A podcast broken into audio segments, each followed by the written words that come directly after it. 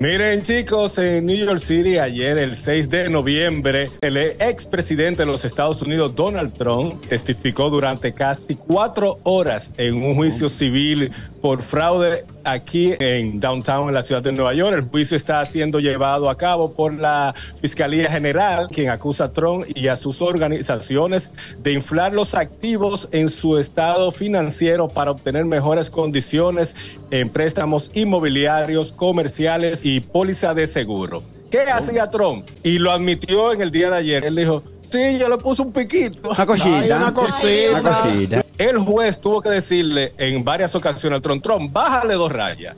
Tú me estás mareando mucho, esto no es un meeting político Ay. y responde lo que yo te estoy preguntando y lo que la fiscal quiere saber. Y Trump lo mareaba, no, porque esto es una persecución política. Igual tiene la oportunidad de presentarse en la boleta. Claro, hasta que usted no sea acusado de tener lo que le dé su gana, usted no es culpable. Ajá. Si no lo hacen ahora, entre todo eso, van a seguir, porque es que Trump tiene muchísimos casos por venir. Pero esto es lo que, en mi entender, lo que lo está ayudando más y le está abriendo el camino para llegar nueva vez a la Casa Blanca. Un Se- relacionador público se está ahorrando nato, un dinero sabe ahí. lo que está haciendo. Carol, una pregunta. ¿Y cómo van las encuestas? Ah, sí, Trump, bueno, presidente 2024. No hay más nada. El gusto, el gusto de las 12.